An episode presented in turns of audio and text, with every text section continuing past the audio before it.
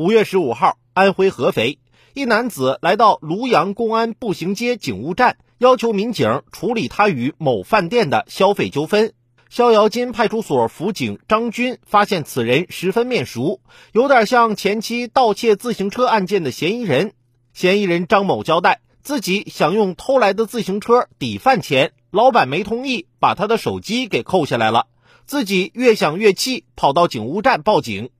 没想到吧？我们警察同志不光能调解纠纷，记忆力还特别好，练就了一副火眼金睛。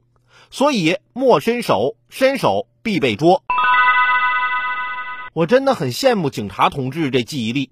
听说要想记忆力好，那你日常就得强化训练。我呢也决定强化训练一下我自己。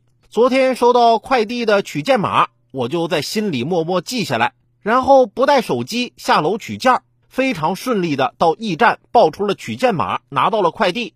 正在我为自己记忆力强化训练成功沾沾自喜的时候，才发现我不光没带手机，也没带钥匙，回不了家了。多亏物业帮我联系了我媳妇儿，才算是回的家。